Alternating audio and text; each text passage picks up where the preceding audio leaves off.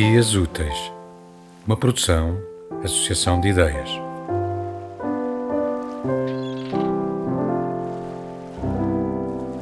Numa tarde de inverno, em 2006, ao visitar aquela que tinha sido a minha ama, fiz-lhe uma pergunta habitual: Morreu alguém na vizinhança? A resposta nessa ocasião foi a mais estranha que eu alguma vez ouvira. O pai da Sara está desaparecido. Tinha ido à pesca uns dias antes e presumia-se que tivesse morrido no mar. Eu nunca falara com a Sara, embora soubesse com clareza quem ela era. Uma rapariga discreta, com uma idade a rondar a minha, de longos cabelos castanhos, e que eu via habitualmente na companhia dos pais e da irmã mais velha, num largo junto à rua da minha ama, por onde era habitual passarmos nas redondezas de Sintra. Lembrava-me também com clareza do seu pai, um homem esguio, alto, de bigode e olhar marcante. Chamava-se João. Era habitual visitar o seu café de esquina com a minha ama, em algumas tardes mais desocupadas, e de repente ninguém sabia daquele homem.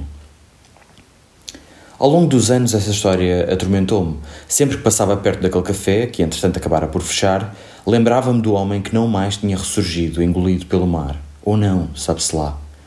Uma década depois, por um acaso fortuito, acabei por conhecer a Sara e mesmo assim nunca conversámos sobre o assunto. Mas as dúvidas continuavam a incomodar-me. Como se vivia assim?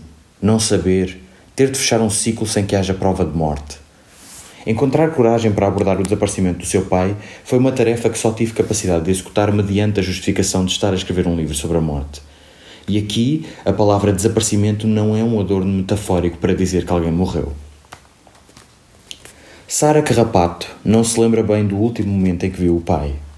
O que sabe é que, tal como de costume, ele saiu numa segunda-feira de manhã para ir à pesca com um amigo.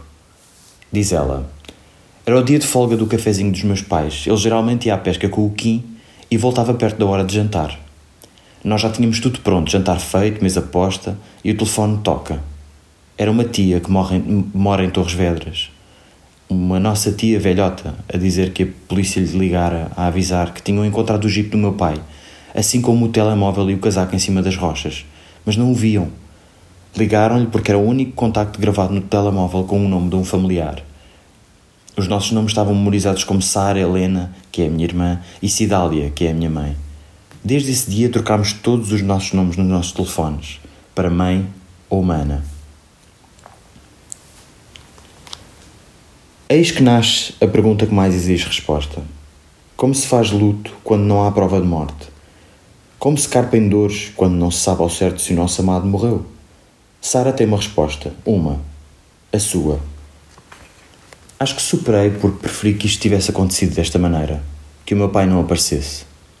As pessoas ficam muito chocadas quando digo isto, mas prefiro que o meu pai tenha ficado no mar e não num cemitério. O mar é alegre, os cemitérios não. Eu adoro o mar, porque onde quer que esteja posso ver o meu pai. O mar também me pertence agora, percebes? Além do mais, o meu pai sempre disse que se morresse à pesca preferia ficar no mar. Disse-o várias vezes. E aconteceu tal como ele queria. E se calhar também foi por isso que eu aceitei bem. Por ter ficado num sítio que para nós tinha tanto significado e agora tem ainda mais. Acho que todas aceitámos por causa disso. O tema é um bocadinho tabu na nossa família. Nós não somos muito de falar do que sentimos. Apoiamos-nos, estamos sempre calmas para as outras, sempre unidas, mas não falamos de sentimentos nem de como conseguimos superar. Mas acho que ultrapassamos por causa disto. Preferimos assim.